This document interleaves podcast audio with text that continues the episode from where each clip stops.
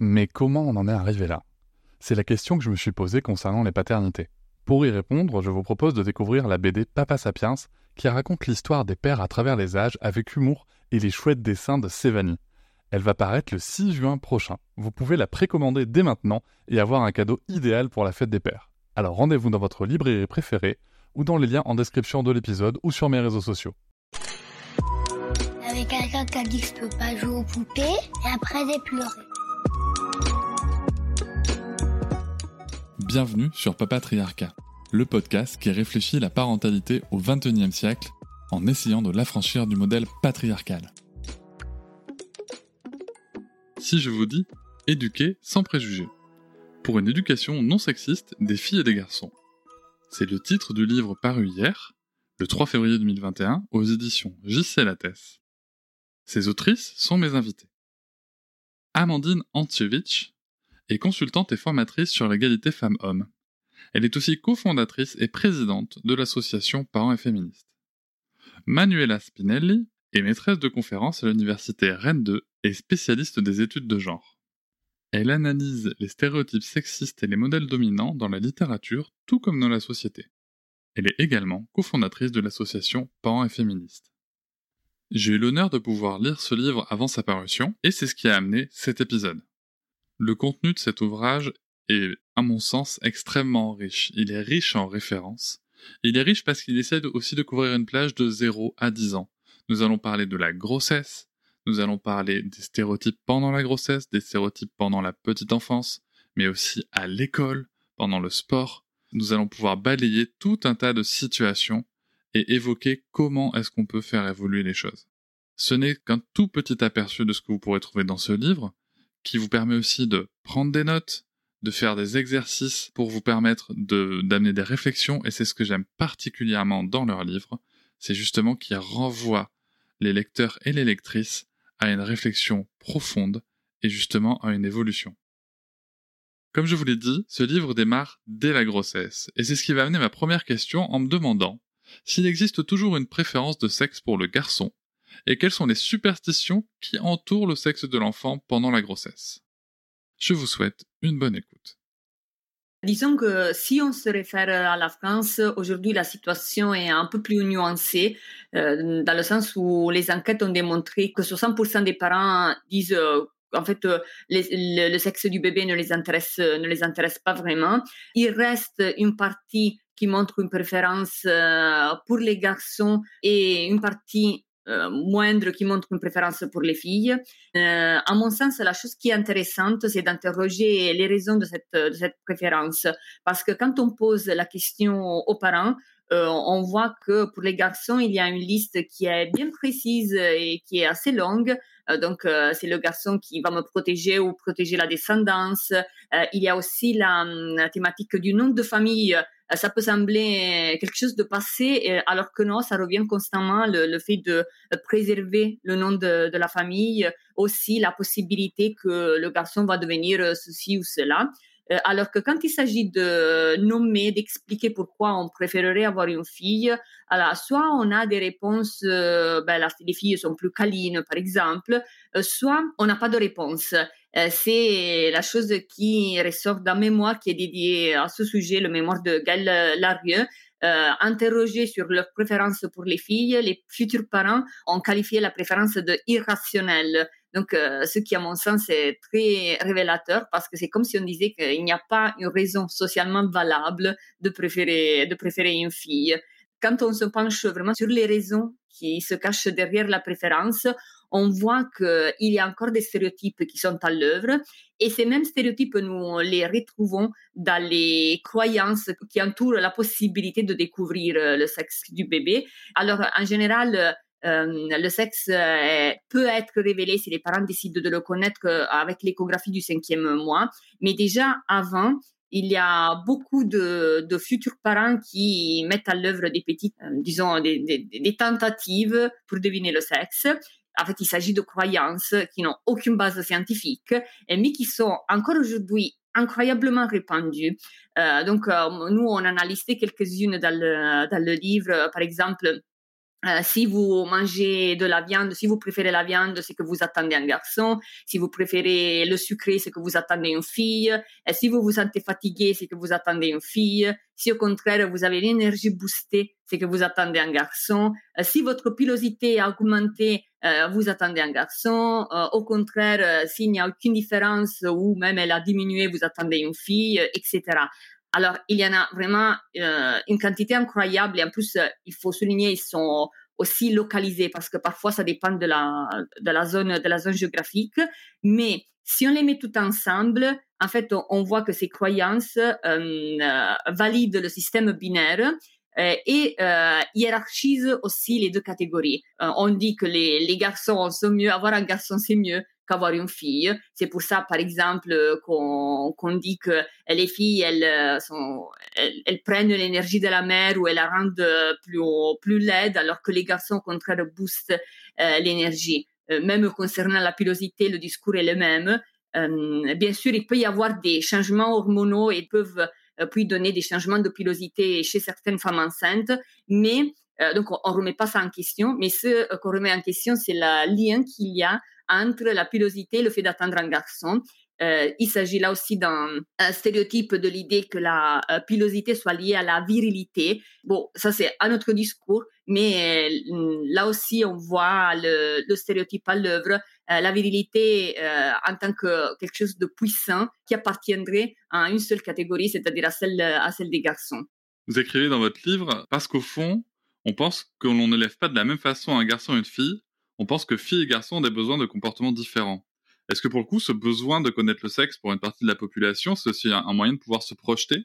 Oui, tout à fait. C'est ce qui ressort aussi des, réponses données euh, par, les, par les parents et même de plusieurs témoignages qu'on a pu insérer dans le livre. On voit euh, très bien qu'on hum, attend avec hâte l'échographie du cinquième mois pour entamer euh, les préparatifs euh, qui, qui accompagnent l'arrivée d'un enfant. En fait, cette échographie, c'est un peu le moment, le moment charnière. Euh, pour plusieurs parents, c'est comme s'ils rencontraient réellement pour la première fois leur, leur enfant. Et on évoque souvent le fait qu'à partir de ce moment, l'échographie, donc le fait d'assigner un sexe au bébé, rend le bébé plus concret et c'est à partir de ce moment qu'on commence, par exemple, à acheter des vêtements, à choisir le prénom euh, ou à préparer le décor de la chambre, etc. En fait, euh, ce qu'on est en train de dire, lorsqu'on dit qu'il faut savoir, il faut, il faut décider si l'enfant est un garçon ou une fille, il faut l'assigner garçon ou fille ou fille pour euh, commencer à acheter les vêtements, pour choisir le prénom, pour décorer la chambre, c'est qu'on est en train de dire que les garçons et les filles n'ont pas euh, les mêmes vêtements, n'ont pas le même décor de chambre, donc qu'on les éduque de façon différente, qu'ils ont des besoins qui sont différents. Tout à fait. Je, ne peux qu'aller dans votre sens. Et d'ailleurs, moi, personnellement, j'avais eu besoin de, connaître le sexe de mon enfant pour, euh, pour réussir à me projeter. La grossesse est un moment important dans la préparation à la parentalité. Vous écrivez, on ne s'adresse qu'aux mères en les abreuvant d'injonctions contradictoires et de beaucoup, mais alors beaucoup, d'avis non sollicités. Moi, ce que je comprends, c'est que la mère serait mise en situation de responsabilité sur l'enfant dès la grossesse et pas le père. Oui, tout à fait. C'est ce qu'on constate euh, euh, dans les rapports euh, de l'UNAF, par exemple, un, nombre important de rapports officiels. Et d'ailleurs, le fait que les injonctions soient là, qu'en plus elles soient contradictoires, c'est un facteur de stress pour les mères qui, en plus, sont aujourd'hui isolées, ne peuvent pas s'appuyer, ou beaucoup moins qu'avant, sur un collectif de femmes, euh, dont des femmes plus expérimentées, qui ont déjà été mères, etc. On surresponsabilise les, les femmes et on sous-responsabilise euh, les hommes. Euh, c'est lié à plusieurs facteurs. Il y a une, raison historique. historiquement, on a assigné les femmes à la reproduction, à la grossesse, à l'éducation des enfants pour dégager la force de travail extérieure à l'extérieur du foyer que représentaient les hommes au moment de la révolution industrielle et du besoin de main-d'œuvre en ouvrier, mais aussi en ouvrière d'ailleurs, qui était bien pratique et qui n'avait pas de, congé maternité euh, et qui, mourait justement de cette absence de, de, de, pause, de repos, de soins, etc. Euh, et d'ailleurs, euh, c'est intéressant de voir que l'origine du congé maternité, elle, est là. En gros, c'était une époque où, donc à la révolution industrielle, une partie des médecins, se rendaient compte, constataient avec effroi les conditions de vie des ouvrières la surmortalité infantile parce qu'elle ne pouvait pas, elle était contrainte de retourner à l'usine, et la surmortalité des mères qui n'avaient aucun moment de repos et de soins, qui coïncidait aussi avec un moment où on avait fortement besoin de main-d'œuvre, donc on avait besoin de, ces, enfants restant en vie. Pour ces deux raisons, le congé maternité est apparu. Donc c'était un congé de l'employeur, un moment pendant lequel euh, les, mères ne perdaient pas le, contrat de travail et pouvaient euh, s'arrêter, mais il a fallu 25 euh, ans pour que ce soit adopté par les législateurs. Enfin bref. en tout cas, historiquement, c'était la raison, c'était pas c'était pas forcément le repos des mères, ou en tout cas, c'était pas la c'était pas une fin en soi, ce repos des mères. C'était un moyen pour que la natalité soit au rendez-vous. Et donc, voilà, on a aussi séparé ben, la sphère de la reproduction en la confiant aux femmes et euh, la sphère de la production en la confiant aux hommes. Donc euh, voilà, ça, a perduré euh, et on en a aujourd'hui le, résultat, notamment qui est, qui est validé par le fait que les congés sont les, congés dont bénéficient les parents aujourd'hui sont, très inégaux. non seulement il y a une question de durée, d'inégalité de durée, mais en plus, comment peut-on logiquement, rationnellement imaginer qu'une femme qui a accouché, avec ce que ça suppose d'impact physique, euh, et pas que physique, et comment on peut imaginer qu'une mère puisse se reposer en étant seule? Euh, donc euh, oui, il y a un problème de, surresponsabilisation des femmes qui est historique, qui est le, résultat de, ben, d'un système, d'un système capitaliste qui avait à la fois besoin de main d'œuvre, donc de bébés, et de bébés qui, grandissent, et à la fois besoin de, force de travail, donc de la force de travail des hommes. Merci, c'est très complet. En tout cas, moi, je ne connaissais pas cette, euh, cette origine. Dans votre livre, à un moment, vous évoquez le fait qu'il y a des différences de traitement entre les femmes enceintes selon leur situation. Mmh, Quelles mmh. sont-elles? Oui, oui. Alors, euh, on a beaucoup parlé depuis, euh, depuis quelques années, heureusement, enfin, malheureusement et heureusement, mais en tout cas, on a réussi à mettre sur la table le, le sujet des violences gynécologiques et obstétricales qui sont euh, accrues dans certaines situations. Dans le livre, on, souligne l'addition entre sexisme et racisme au moment de la grossesse et de l'accouchement.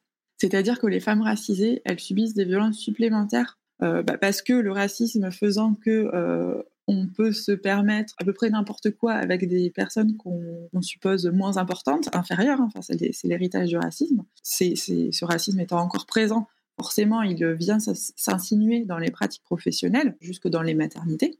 Donc, c'est par exemple ce que des chercheuses ont appelé le syndrome méditerranéen. Donc, c'est un a priori qui complètement, euh, complètement euh, illogique parce que d'un côté, euh, les, soignants ont intégré l'a priori selon lequel les femmes racisées supporteraient mieux la douleur. Donc, en gros, il n'y aurait pas tellement lieu de s'occuper d'elles même si elles souffrent et que de l'autre côté, elles exagéraient la douleur. Donc, il n'y aurait pas non plus lieu de les prendre au sérieux quand elles manifestent leur douleur. Voilà, donc ça, c'est très, c'est extrêmement choquant, révoltant, honteux, et ça s'exerce ça sur des moments hyper importants tels que l'accouchement et la naissance. Il va y avoir aussi bah, l'aptitude parentale qui va être mise en doute quand elle, quand elle est exercée par des, par des femmes et des hommes racisés. C'est en gros le racisme qui, qui, est présent dans la vision de, euh, de la fécondité des femmes racisées.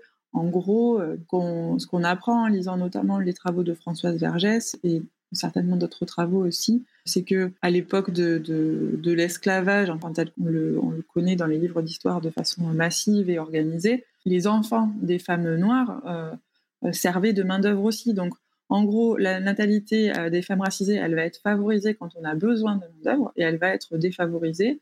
On va, essayer, on va lutter contre institutionnellement quand on estime qu'on n'a pas besoin de main-d'œuvre et que, étant donné que ces, ces personnes ont une moindre importance, euh, on s'octroie le droit de, dire que euh, il faut pas trop faire d'enfants quand on est racisé. C'est des discours qu'on va retrouver encore aujourd'hui. Je crois que vous évoquez un, un sujet au XXe siècle de d'interruption de, grossesse forcée, c'est ça? Oui, oui, oui. Euh, c'est des, des, problématiques, euh, enfin, ce sont des, des, des, horreurs qui existent encore, euh, bah, que vivent les femmes ouïghours en ce moment, qui existaient aussi au Pérou, je crois. Je crois qu'on parle du Pérou. Enfin, en fait, ça existe dans, dans, dans tous les endroits où on considère que, que, que, tout, que tout être humain n'a pas la même valeur.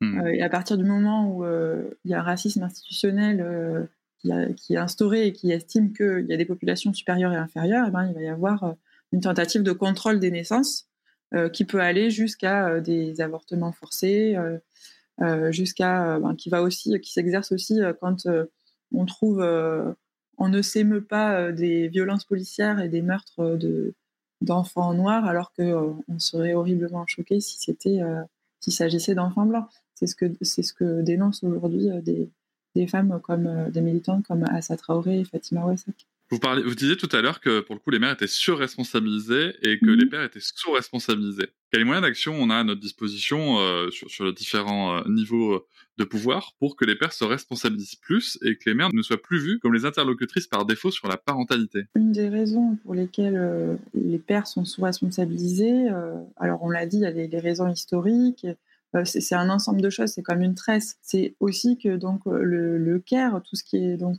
qui est en lien avec le soin euh, le soin du petit bébé, euh, aux soins des bobos, euh, à la à l'attention à la santé de l'autre, sa santé physique, sa santé émotionnelle, etc. Ça a été donc depuis des siècles mis du côté des femmes, ce qui ne veut pas dire que toutes les femmes le font, savent le faire, ni ne le font, ni ne le font, ni ou ne le font avec plaisir. Mais en tout cas, ça a été très fortement, on a très très très fortement incité les femmes à, investir le, le, care. Donc nous, ce qu'on qu'on suggère, étant donné que le care, c'est le soin, ça a une valeur énorme, on en a vraiment besoin. Euh, on, voilà, on le voit, on le voit avec euh, notamment les métiers du, du care, mais pas que. Dans les familles aussi, euh, le, le care est présent dans le fait de s'intéresser voilà, aux émotions des uns et des autres. ça, c'est un travail que les femmes font beaucoup plus et qui, qui est très important, mais qui est aussi très fatigant.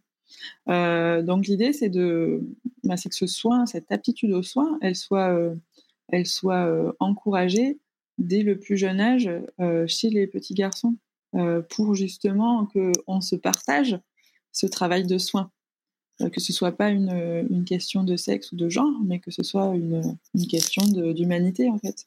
Donc il y a l'éducation des garçons qui est très importante, en tout cas qui est un levier très très fort de distribution du care sur l'ensemble de, la population et pas que du côté des petites filles, qui d'ailleurs ont, aussi d'autres choses à faire hein, du coup que, que le soin. Hein. L'idée, c'est que plus, plus on distribuera les cartes, plus, on, plus ce sera facile d'avoir des cartes en main. Et euh, l'autre levier, c'est le levier du congé euh, coparent et congé paternité, euh, avec des politiques, avec des, des actions d'accompagnement, de communication, de valorisation, en tout cas de normalisation du fait de prendre sa part en tant que en tant que coparent, en tant que parent qui n'a pas accouché, en tant que père, bah, pour plusieurs raisons, hein, parce que quand on a accouché, on a besoin d'être d'être porté, d'être soutenu, d'être soigné, d'être chouchouté, d'être euh, voilà pour, plein plein de raisons. Donc euh, le premier entourage en général des, des personnes qui ont accouché, bah, ce sont les ce sont les compagnons euh, ou les compagnes. Ça peut être un cercle élargi, mais généralement on est encore encore le père. étant donné que dans les chiffres, dans toutes les études de l'INED, donc des études démographiques, sociologiques, on voit que le partage des tâches alors déjà, il est inégal sans enfants et euh, il, repose en moyenne à 70% sur les femmes. Et en plus, cette inégalité dans le partage des tâches, elle, euh, elle s'accroît aussi. C'est pire à l'arrivée d'un enfant, et plus il y a d'enfants, euh, pire c'est. Au même moment, on voit aussi que donc il y a cette culture du care qui ne pèse que sur les femmes depuis des, lustres. donc on a encore, on a, on a déjà un lourd héritage, et qu'en plus elles, elles sont elles sont à la maison euh, du fait de ce congé, du fait de, bah, de leur corps, euh, qui est, euh, du fait de, de, la fatigue qui peut virer à l'épuisement, qui peut virer à la dépression. D'ailleurs, les chiffres sont, catastrophiques. Donc, les femmes ont cette culture du care et les normes sont hyper, sont hyper fortes. Hein. Les normes sociales autour de, des femmes à l'intérieur, des femmes dans le soin, des mères et des bébés est très fortes. Plus elles ont ce congé qu'elles vivent seules. donc, tous les ingrédients sont là pour que pour que les conjoints attendent d'elle, inconsciemment ou pas, qu'elle se charge de tout ce qui se passe à l'intérieur du foyer. Et puis elles aussi, euh, elles ont, elles ont cette, on a cette éducation en tant que femme, et puis euh, tout, nous, tout nous rappelle à ça, avec aussi toutes les, images sur euh, tout ce qu'on serait censé réussir, qui est, qui est dénoncé, qui est dénoncé depuis peu, mais qui est toujours, la pression est toujours là. Vous parlez du fait que les euh, qu'il faudrait pour le coup que les petits garçons euh, soient sensibilisés plus tôt, euh, notamment dans, dans les jeux, pour, pour être plus proche du cœur dès le plus jeune âge. Euh, C'est vrai qu'on peut, on peut que constater qu'aujourd'hui, sur les, quand, quand on voit des, des jouets euh, de poussettes euh, avec des petits poupons, ben on voit, on voit que des filles hein, sur, sur, sur les boîtes, mhm. malheureusement. Dans votre livre, vous évoquez une structure genrée et, et hétéronormative des jouets et des activités. Comment est-ce que nous, parents, on peut agir à notre échelle sur le sujet? Euh, Il faut souligner que, ben, comme, comme vous le disiez, l'industrie des jouets reste encore fortement euh, très binaire et contribue à véhiculer les stéréotypes. ce qu'on peut voir, c'est qu'on ne propose pas aux garçons et aux filles les mêmes jeux, euh, en général, les jouets qu'on propose aux garçons sont beaucoup plus nombreux, beaucoup plus diversifiés. Ils, euh, euh, vont vers des thématiques telles que le combat, le développement de la motricité ou la construction. en fait, ils offrent plus de possibilités inventives, disons, et ils sont beaucoup plus liés avec le monde physique, le monde extérieur. À l'inverse, les jouets que on offre aux filles sont plus limités en nombre et il euh, se concentre autour de trois grandes thématiques, le maternage, les activités domestiques et euh, le, domaine esthétique. Donc, c'est les trois domaines euh, pour, les, pour les jouets pour les filles. Ils, ils encouragent, ce sont des jeux qui encouragent davantage l'imitation et qui sont beaucoup plus liés à l'intérieur aussi, donc à l'espace domestique, à l'espace privé. or, cette différence peut sembler anodine, on peut, on, peut se dire, bon, il s'agit que de jeux, donc, euh, pourquoi, pourquoi se concentrer là-dessus? Ben, En réalité, il faut souligner que les jeux sont très importants pour le développement des enfants, euh, sont un véritable outil d'apprentissage euh, à cause, euh, par le biais de cette binarisation, en fait, les, les enfants, tout d'abord, commencent à intégrer très tôt les rôles de genre traditionnels. Parce que ce qu'on peut voir quand on se concentre vraiment sur les types de jeux, c'est qu'en fait, ils véhiculent, ils confirment les rôles de genre traditionnels. Et de l'autre côté, il faut souligner que ces jeux ont un impact cognitif aussi, ont, un, ont un impact sur le développement cognitif de nos enfants. Euh, par exemple, le jeu de la poupée ou de la poussette euh, dont, dont, vous parliez, qui est euh, qui semble encore être interdit aux, aux, garçons. C'est pas le cas de tous, mais d'une large partie encore. C'est un jeu qui a plusieurs avantages parce qu'en fait, c'est un jeu qui encourage l'enfant à prendre soin de quelqu'un d'autre. Donc, on commence euh, à, donner, à prêter de l'attention euh, aux autres, on commence à, apprendre à prendre soin, euh, on commence à faire attention aux autres. Et en plus, c'est un langage qui permet le développement linguistique. les, ce qu'on a pu voir, c'est que presque la plus grande partie des jeux qui sont étiquetés filles consentent le développement des activités, le développement des capacités langagères. Et c'est quelque chose qui demeure, disons, moins développé dans, le, dans les jeux pour les garçons.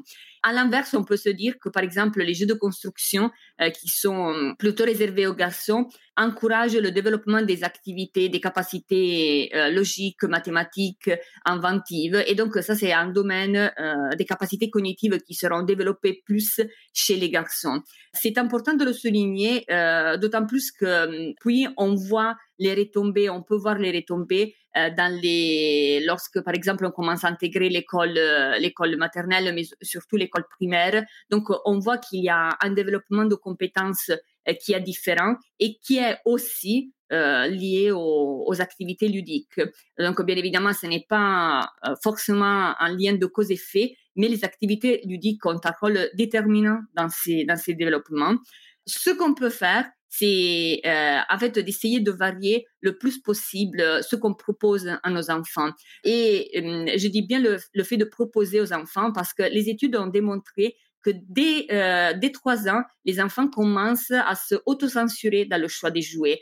Euh, on a pu voir que euh, si on met les enfants en présence des adultes, ils choisissent les jeux qui sont censés correspondre à leur genre et pas les jeux qu'ils choisissent quand ils sont seuls. Mm-hmm. Donc en fait, ça démontre qu'ils ils ont une, ils ont intégré très tôt la perception de ce qui est masculin, de ce qui est censé être masculin et ce qui est censé être féminin, et aussi les, euh, les sanctions euh, qu'il peut y avoir. Sanctions, j'utilise ce mot pour indiquer euh, un regard réprobateur ou une grimace, pas forcément une sanction physique, mais même ce type de sanctions, en fait, elles ont un impact sur, sur les enfants. Et donc, en fait, ils s'autocensurent parce qu'ils savent que ben, toutes les activités ne sont pas considérées pour tout le monde. Ce qui, en, quelque sorte, si on fait ça, on commence à, appréhender différemment l'idée, la thématique de la liberté euh, dans le choix des jouets parce que euh, ben, on a pu voir qu'en fait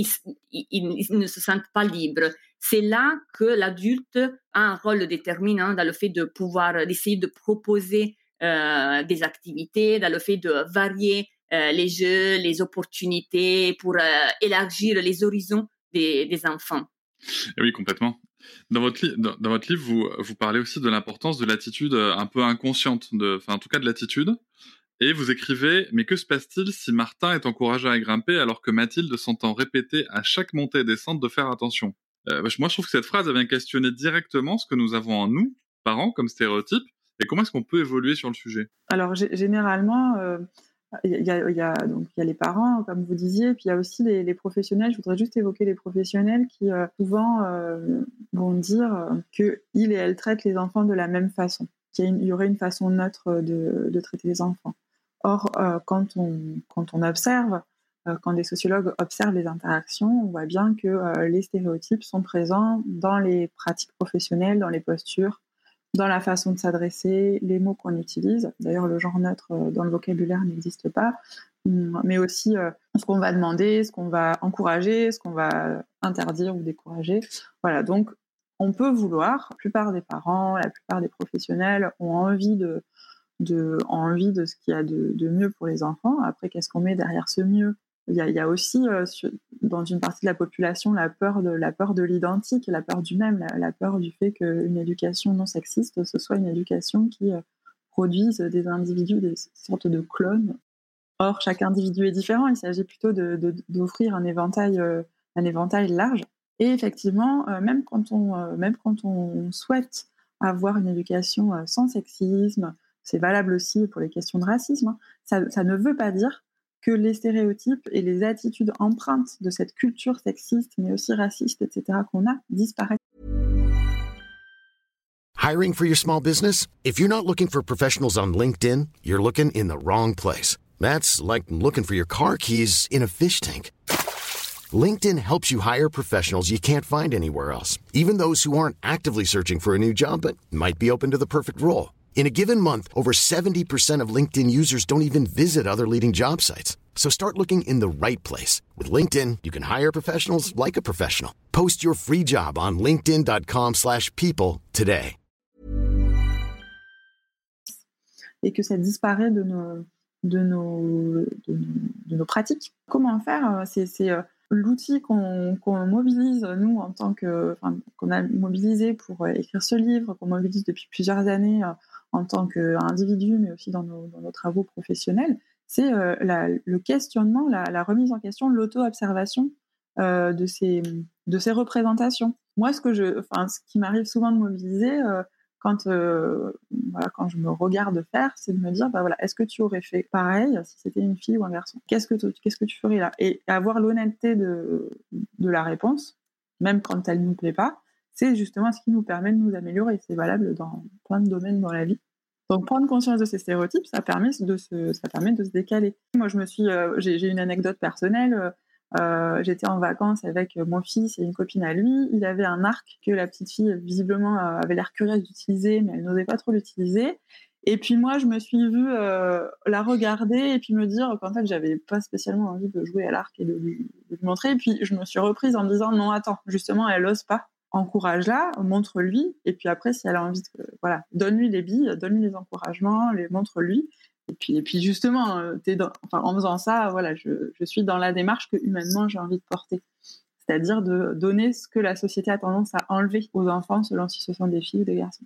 Et oui, je trouve que c'est une piste euh, tout à fait euh, concrète de, de, se poser la question de savoir si, si ça avait été un garçon, si c'est une fille, Comment est-ce mmh. que comment est-ce que je réagis euh, Et, et c'est ce que j'apprécie beaucoup dans votre livre à titre personnel, c'est qu'il y a vraiment une recherche de, de questionnement intérieur. Vous, vous, cherchez vraiment à, à aller interroger le, le, lecteur et la lectrice.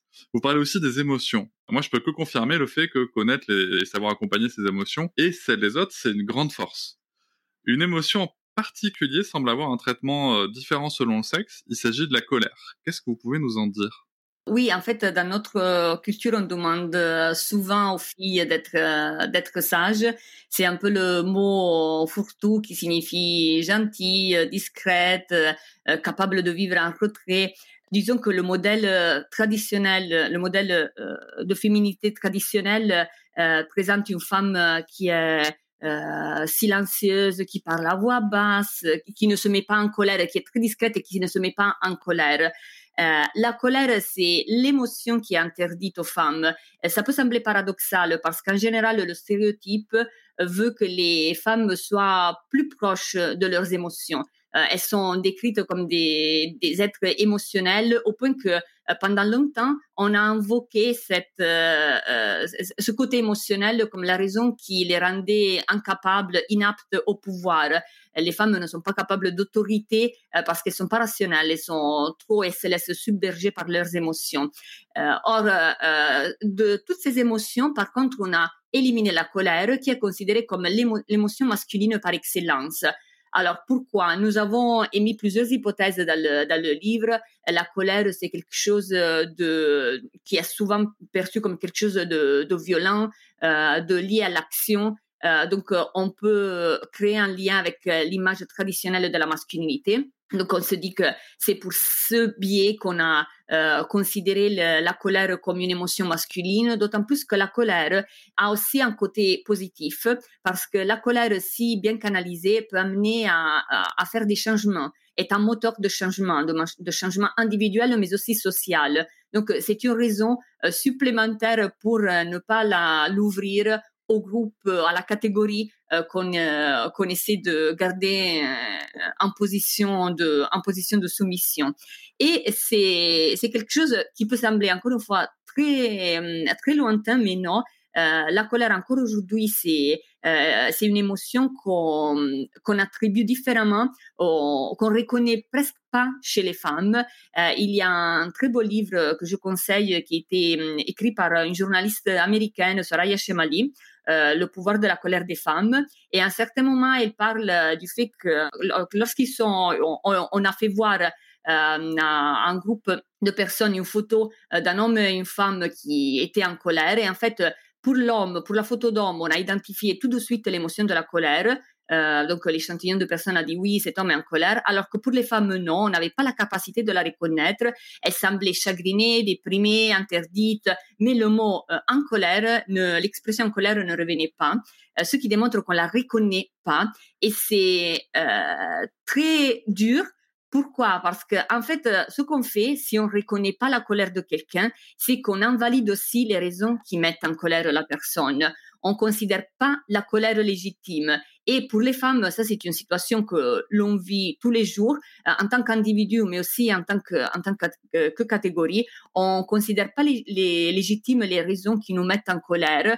Euh, en général, on, on invalide tout de suite euh, ce, cette colère en disant, par exemple, là, les femmes sont des hystériques, c'est le mot qui revient, qui revient le plus souvent. C'est le mot que j'attendais. on est des hystériques ou euh, des capricieuses, ça aussi, on est très capricieuses. Et, euh, et on se concentre pas sur ce qu'on est en train de dire. Donc, on voit pas les inégalités qui nous poussent en fait à nous mettre à nous mettre en colère et c'est quelque chose qu'on qu'on espère euh, qu'il faut en fait euh, qu'il faut aborder dès l'enfance. C'est important de donner la possibilité à nos enfants de reconnaître, de ressentir, d'exprimer toutes leurs émotions, euh, y compris donc pour les filles la colère, pour plusieurs raisons.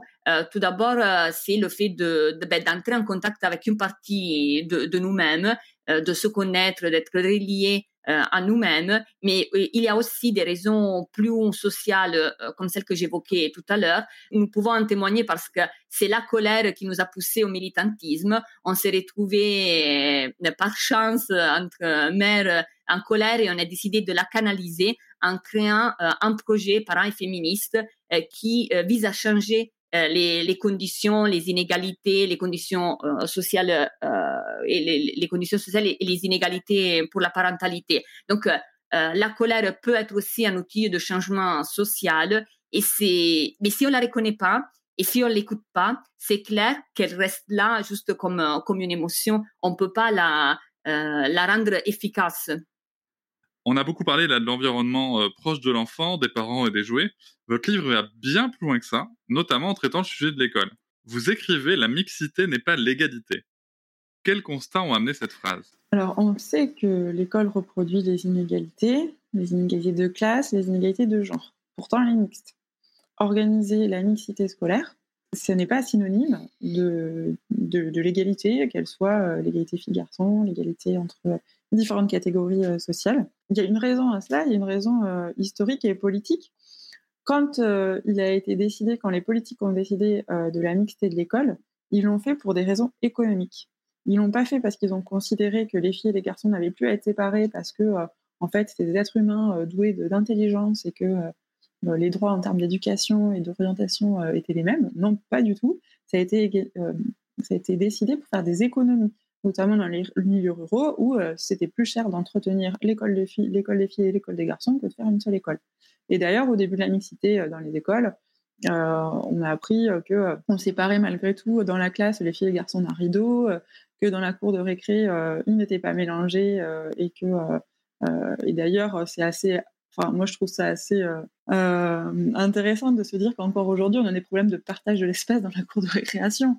Tout ça a une histoire. Toutes ces inégalités ont une histoire. Elles, ne sont pas là par hasard. Et si elles sont pas là par hasard, ça veut aussi dire qu'en connaissant bien cette histoire, on a des clés pour euh, changer la, réalité, changer ce qui se passe aujourd'hui. Donc, si je comprends bien, c'est pas le simple fait d'avoir mis les filles et les garçons ensemble qui font que tout à coup, pouf, la différence de traitement est partie mm. et qu'au contraire, on retrouve comme à l'extérieur de l'école, les mêmes inégalités comme vous l'avez. Euh, voilà, et en plus, sans la formation, étant donné que l'ensemble des professionnels de l'éducation ne sont toujours pas formés, sont, minoritaires, les personnes formées sont minoritaires, euh, donc du coup, les professionnels n'ont pas les clés euh, pour, pour désamorcer justement ces situations de domination dans lesquelles les enfants vont se retrouver et vont, vont s'habituer.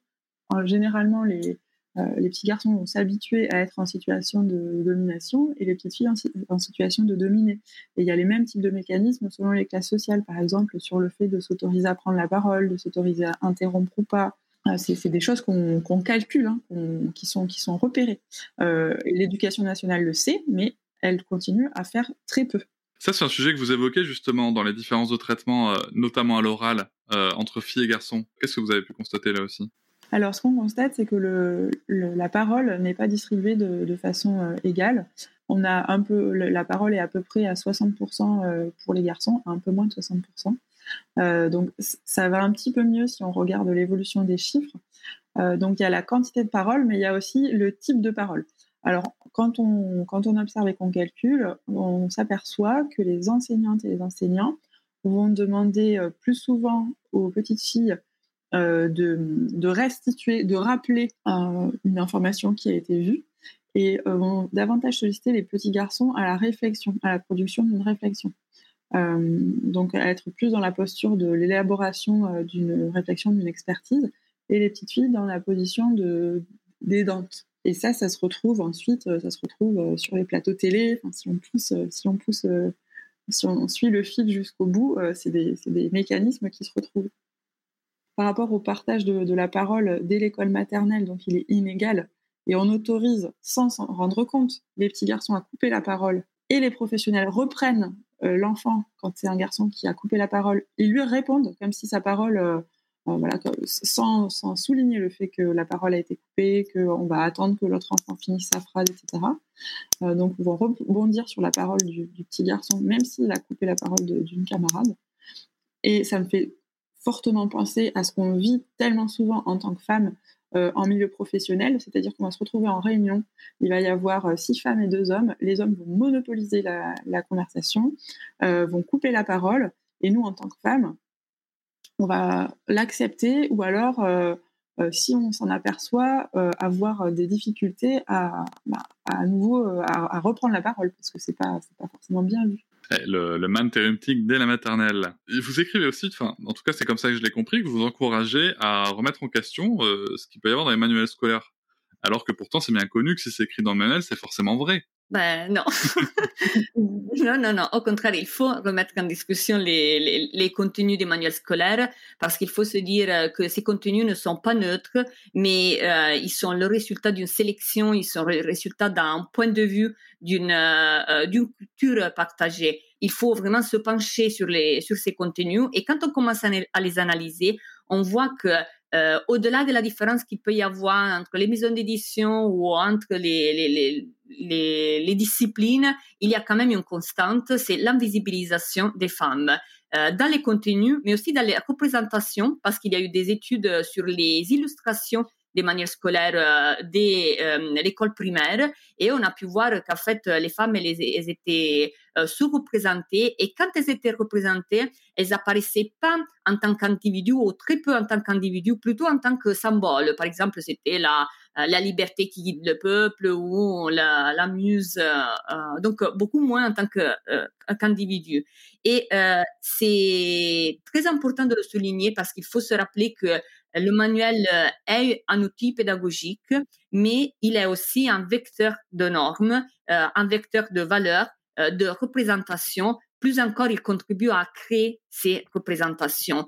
On peut se dire que ça aussi, ça a un impact sur les enfants et notamment sur, euh, sur les petites filles qui manquent cruellement de modèles, même s'il y a des initiatives à côté de l'école qui commencent à se mettre en place par le biais de certains livres qui proposent par exemple des biographies de femmes scientifiques, etc.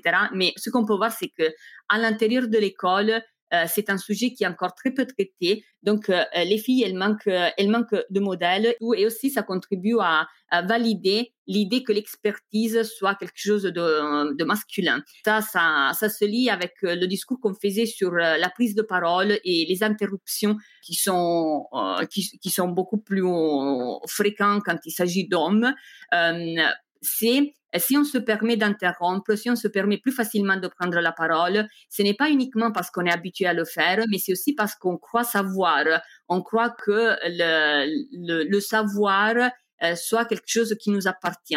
c'est l'autre phénomène qui est lié au men interrupting, euh, c'est le mansplaining, c'est-à-dire euh, les hommes qui expliquent aux femmes des sujets dont les femmes sont compétentes. Et c'est quelque chose qui revient fréquemment dans la, vie, dans la vie des femmes, euh, des, expertes, euh, un, peu dans tous les sujets. Et ça a un lien avec la façon dont l'institution scolaire traite la question du savoir. Donc, pour l'aborder différemment, il faut commencer à remettre en cause les contenus des manuels et à, les, euh, envisager de, de façon différente, plurielle, de euh, véhiculer ce qui a été fait. Euh, parce que, je le rappelle, c'est faux de dire que les femmes n'étaient pas présentes dans le passé ou qu'elles n'avaient rien fait.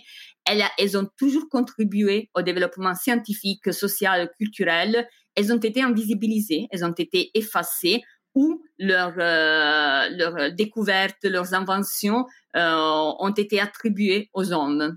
Et oui, c'est vrai que moi, non, mais à titre personnel, j'ai dans, dans, mes recherches sur ce sujet-là, je, je, vous avoue qu'à chaque fois que je lis un truc, je tombe des nues à chaque à chaque découverte. Sur le sujet de l'environnement qui peut être sexiste, vous parlez du sport en évoquant le nombre de femmes licenciées par rapport aux hommes, et aussi avec un exemple assez fou, c'est celui de Kester Semenya. Est-ce que vous pouvez nous dire euh, quelle est son histoire? Oui, alors euh, rapidement, Kester Semenya, c'est une athlète euh, sud-africaine à qui on a reproché ses, euh, performances euh, euh, hors du, enfin, ses, très bonnes performances, qui est assez fou finalement quand on, quand on regarde quand on regarde l'histoire de l'olympisme qui veut pousser les performances, mais pas les performances de tout le monde, les performances des hommes.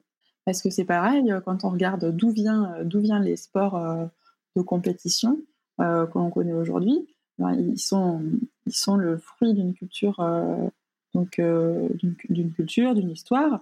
Et donc, euh, à l'époque de, l'olympisme avec Pierre de Coubertin, l'objectif, c'était de, euh, magnifier la figure de l'homme blanc et la place des femmes, elle était dans les, gradins à applaudir les, vainqueurs. C'est à peu près dit comme ça, à peu près dit comme ça. Voilà. Donc c'était misogyne, c'était patriote. Donc Esther Semenya, c'est une, athlète noire, c'est une femme euh, et, elle a des performances bah, finalement euh, trop, trop bonnes pour une femme. et en plus, elle a le tort de pas être, pas correspondre au canon de, beauté féminin. on, lui a même reproché ses vêtements pour contester sa, sa féminité, mais même sa féminité biologique. on a, en gros, on, on a sous-entendu que c'était peut-être pas une vraie femme et que si elle avait des performances aussi élevées, c'était peut-être que justement, euh, en vrai, c'était pas une femme, parce que euh, juste euh, ces performances-là ne peuvent être des, des, résultats que, que d'hommes. C'est pas possible, en fait, on peut pas. L'institution sportive a considéré qu'une femme ne pouvait pas, ne pouvait pas avoir de tels résultats. et historiquement, depuis des générations, on fait passer des tests de féminité aux sportives euh, pas à toutes les sportives, hein, aux sportives dont, justement les performances sont euh, trop euh, sont considérées comme trop bonnes, parce qu'il faut finalement ce qu'on dit, c'est qu'il faut qu'elles restent en dessous des hommes. C'est que finalement le sport est là pour venir témoigner de la supériorité masculine. Et c'est pour nous c'est flagrant avec le cas de Caster Semenya et d'autres sportives. Et c'est on, a, on, est allé voir dans les travaux d'une experte sur du sujet qui s'appelle Anaïs Beaulion et qui voilà, qui écrit euh, des choses passionnantes et qui fait des, des, interventions euh, qu'on peut retrouver en vidéo aussi. Euh, c'est très, très éclairant sur comment, comment on peut se sentir en tant que femme, en tant que petite fille dans une activité sportive, majoritairement faite de, garçons, mais aussi en tant que femme quand on a envie, mais que finalement on se censure, qu'on ne se sent pas très à l'aise. Allez regarder l'histoire du sport euh, occidentale, l'histoire de l'olympisme, finalement, euh, c'est assez, euh, ça a un, côté rassurant. Enfin, finalement, pour moi personnellement, qui est aussi une histoire un peu comme ça de, un peu pas évidente avec le sport, avec à la fois une attirance pour des sports collectifs, mais une autocensure, bah, finalement, on se rend compte que ça vient pas de soi, ça vient de, c'est ça a été fabriqué par la société. C'est assez fou. Moi, je trouve ça vertigineux. C'est vrai que mmh c'est quelque chose euh, qui, qui, est, qui, est, extrêmement particulier. Et ce, qui m'interpelle vraiment, c'est le fait de se dire que à un moment, si une athlète a des performances, si une athlète, hein, je, suis bien utilisé le féminin, mhm. a des performances euh, extrêmement élevées, on, on, va, on, va, les remettre en question euh, euh son être, alors que quand Usain Bolt ou un Michael Phelps, qui ont dominé largement leur, leur, leur discipline, eux, au contraire, on va les glorifier parce qu'ils sont justement largement au-dessus. Et, et c'est vrai qu'il y a mhm. un traitement, une différence de traitement qui, qui saute aux yeux une fois juste, une fois qu'on y pense. Pour finir, j'ai un dernier point qui m'a qui m'a vraiment interpellé dans votre livre, c'est qu'on peut avoir intégré des préjugés, des stéréotypes, même si nous en sommes victimes. Vous utilisez l'exemple d'une étude menée avec des poupées pour, euh, pour évoquer le sujet. Qu'est-ce que vous pouvez nous en dire? Oui, alors euh, l'étude des poupées, c'est une étude qui a été menée par un, euh, un couple de psychologues afro-américains, le couple Clark. et donc, ce, couple afro-américain donc présentait, travaillait sur l'intégration des stéréotypes raciste par les enfants afro-américains et donc euh, présenter euh, aux enfants un poupon euh, noir et un poupon blanc. il leur demandait quel était selon eux, selon elles, le poupon le plus gentil, le plus joli.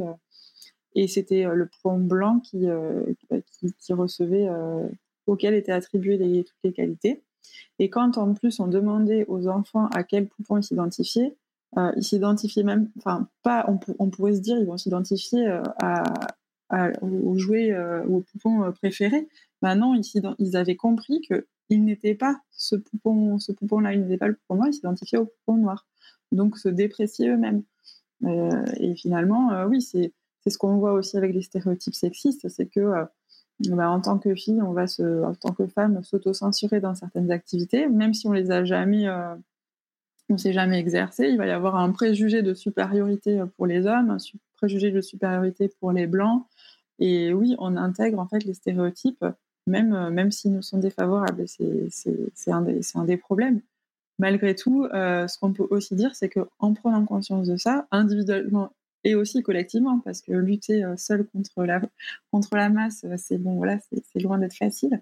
Mais avec cette prise de conscience, justement, euh, on peut se décaler du stéréotype. C'est ce qu'on appelle la menace du stéréotype, qui est l'inverse de l'effet Pygmalion, qui lui, disons, permet de, développer les capacités. La menace du stéréotype, c'est quand on les intègre, en fait, on n'arrive pas à exploiter ces capacités, on les bride. Euh, on le voit dans le milieu scolaire, on le voit notamment pour, les cas, le cas des mathématiques, euh, où plusieurs études ont, montré qu'en fait, les filles, lorsqu'elles sont en présence des garçons, brident leurs capacités. Donc, elles sont capables de résoudre un exercice de mathématiques si elles sont un groupe non mixte, alors que les résultats sont inférieurs si elles sont un groupe mixte.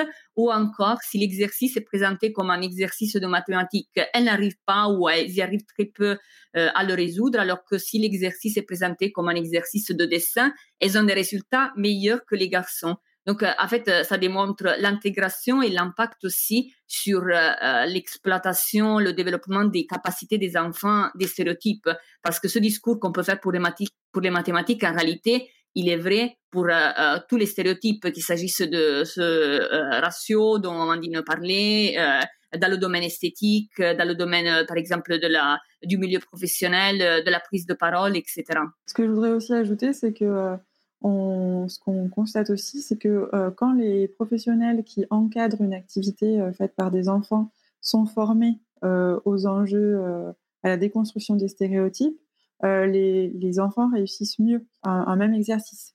Les, les, résultats sont différents selon si les professionnels sont formés ou pas. on a tout intérêt à former et et en tant que formatrice, euh, je peux vous dire que c'est pas très compliqué euh, de, former euh, même des personnes qui, n'y connaissent rien. En une journée de formation, on peut déjà faire beaucoup.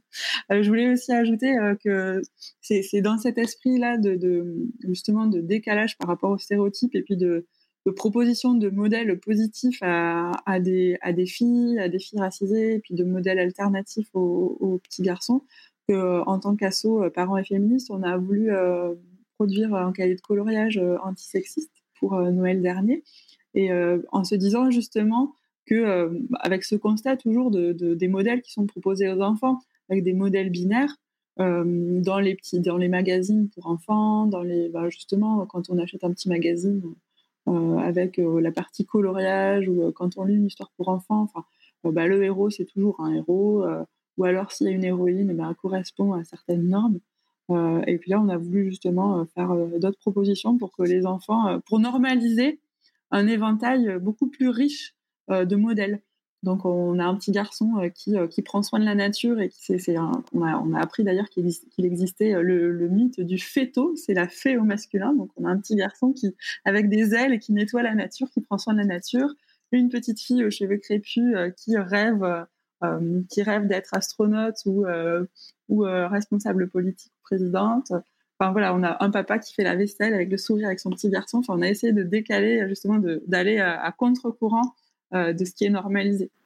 Et petite parenthèse sur ce cahier de coloriage, moi ce que j'apprécie énormément, puisque j'en ai, ai, ai commandé plusieurs, mais ce que j'apprécie énormément dans, dans, ce cahier de coloriage, c'est qu'il y a aussi des dessins où justement on ne sait pas.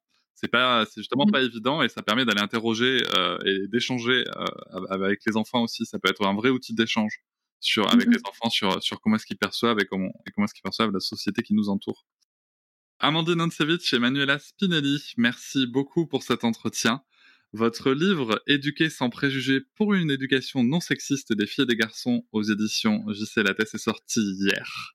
Donc il est disponible dans toutes les librairies. Je ne peux que vous inviter à aller euh, l'acheter. Et je vous invite aussi à vous renseigner, chers auditeurs, sur l'association Parents et Féministes euh, que je soutiens personnellement et euh, qui, qui mène euh, plein de sujets, plein de combats euh, qui sont extrêmement intéressants, extrêmement importants pour nous, mais aussi pour l'avenir de nos enfants. Merci beaucoup. Merci, beaucoup. À Merci. À bientôt. Je vous remercie de m'avoir écouté. Je vous invite à vous abonner au podcast sur votre plateforme préférée et à me retrouver sur Instagram, TikTok, Facebook et sur le blog papatriarca.fr. À bientôt.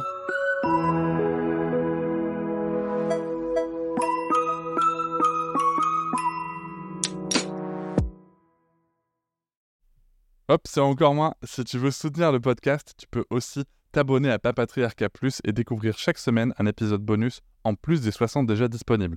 À découvrir sur tes applis de podcast comme Pocketcast, Castbox ou encore Apple Podcast. À très vite.